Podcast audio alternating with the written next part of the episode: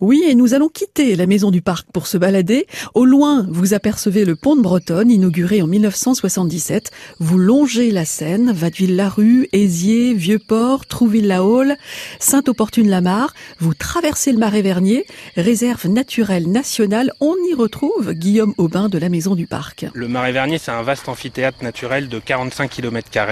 Donc, euh, en fait, c'est en forme d'amphithéâtre puisque c'est un ancien méandre de la Seine. La Seine, euh, donc euh, a délaissé euh, son lit pour former la plus grande tourbière naturelle de, Normandie. Et donc euh, c'est un espace écologique exceptionnel. Le parc gère la réserve naturelle nationale du Marais Vernier, qui est un espace protégé, fermé, ouvert l'été par le biais de visites que nous organisons.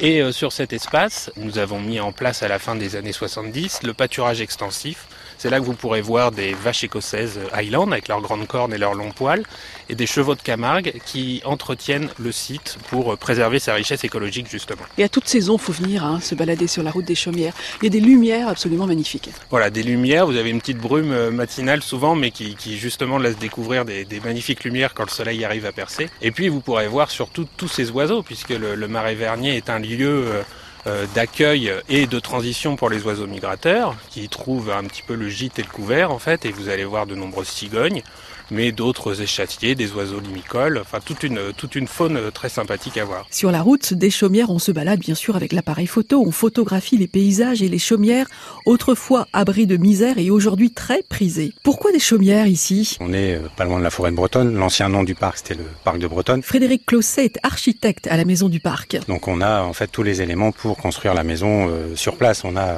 un sol argileux, on a le bois dans la forêt, on a euh, le chaume dans les, enfin le roseau pardon en vallée de Seine et puis euh, sur la côte et tous les, les, estuaires. Donc voilà, on a on a tous les éléments pour construire la maison.